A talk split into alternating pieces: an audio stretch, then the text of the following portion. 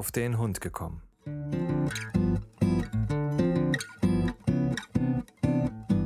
Ein Podcast, auch über Hunde.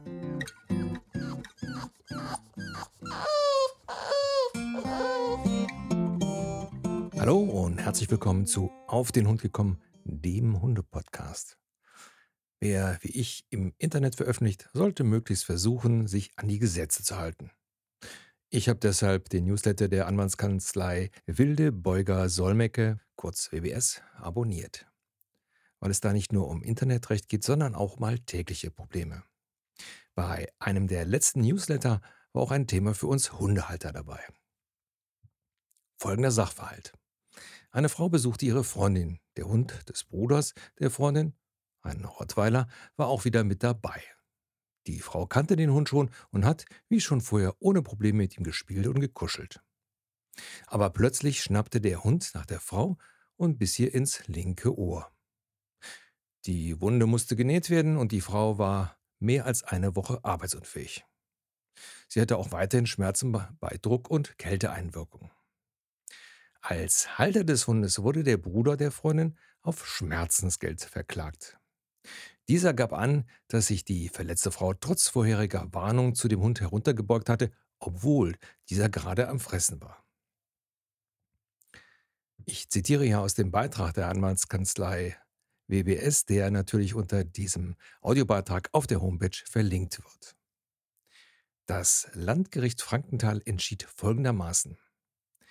Gemäß 833 Bürgerliches Gesetzbuch gilt für Tierhalter eine besondere Form der Haftung, die sogenannte Gefährdungshaftung. Weil die Haltung von Tieren in den Augen des Gesetzgebers die Schaffung einer legalen Schadensquelle darstellt, haftet der Tierhalter demnach grundsätzlich für alle Schäden, die von seinem Tier ausgehen. Ob der Halter den Schaden auch verschuldet hat, ist für den Anspruch hingegen nicht relevant.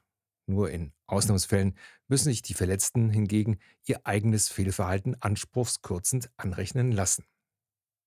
Ein solches Mitverschulden sei im konkreten Fall allerdings nicht erkennbar, so das Gericht. Denn das bloße Streicheln oder Umarmen eines Hundes alleine könne ein Mitverschulden noch nicht begründen. Dies gelte jedenfalls dann, wenn der Verletzte, wie hier, das Tier schon eine geraume Zeit kenne und das Tier bislang noch nicht durch ein aggressives Verhalten auffällig geworden sei.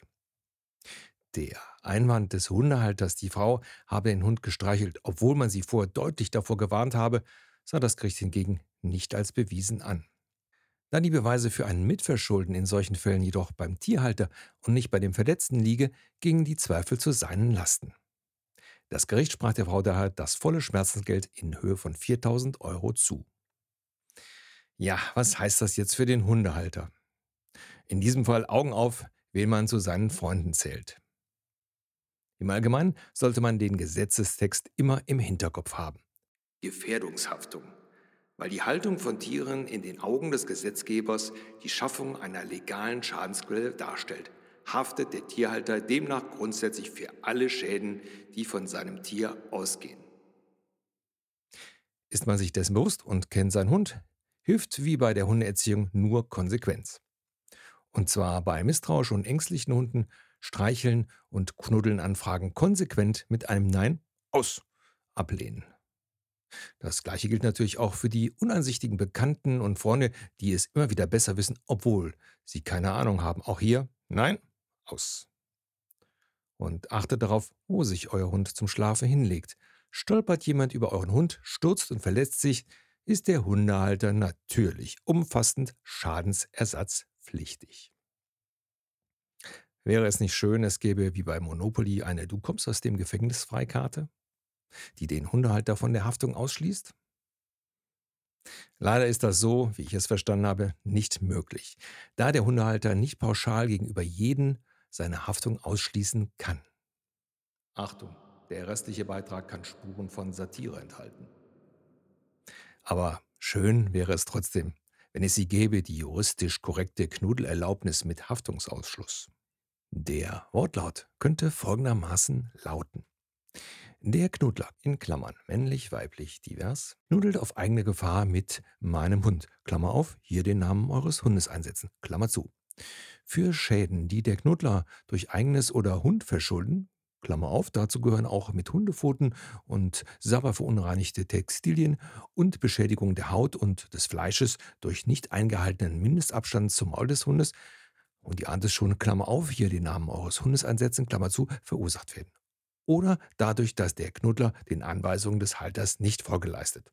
Übernimmt der Halter von, Klammer auf, hier den Namen eures Hundes einsetzen, Klammer zu, keine Haftung. Unter den Text Name, Geburtsdatum, Adresse, Telefonnummer, E-Mail-Adresse, Ort, Datum und natürlich den Unterschrift des Knuddlers oder des Erziehungsberechtigten. Natürlich wäre die Knuddlererlaubnis von einem Juristen erstellt, mindestens sieben Seiten lang und meistens sehr klein geschrieben. Der große Vorteil wäre, es würde alle „Wir wollen mal eben den Hund streicheln“ Personen in die Flucht schlagen und verunsicherte Kindergesichter hinterlassen, wenn man ihnen erklärt, dass erst Mami oder Papi unterschreiben müssen, ehe sie den Klammer auf, hier den Namen eures Hundes einsetzen, Klammer zu, streicheln dürfen. Aber so weit wird es nie kommen, denn wie wir gelernt haben, ist der Hundehalter, Klammer auf, hier euren eigenen Namen einsetzen, Klammer zu, immer schuld.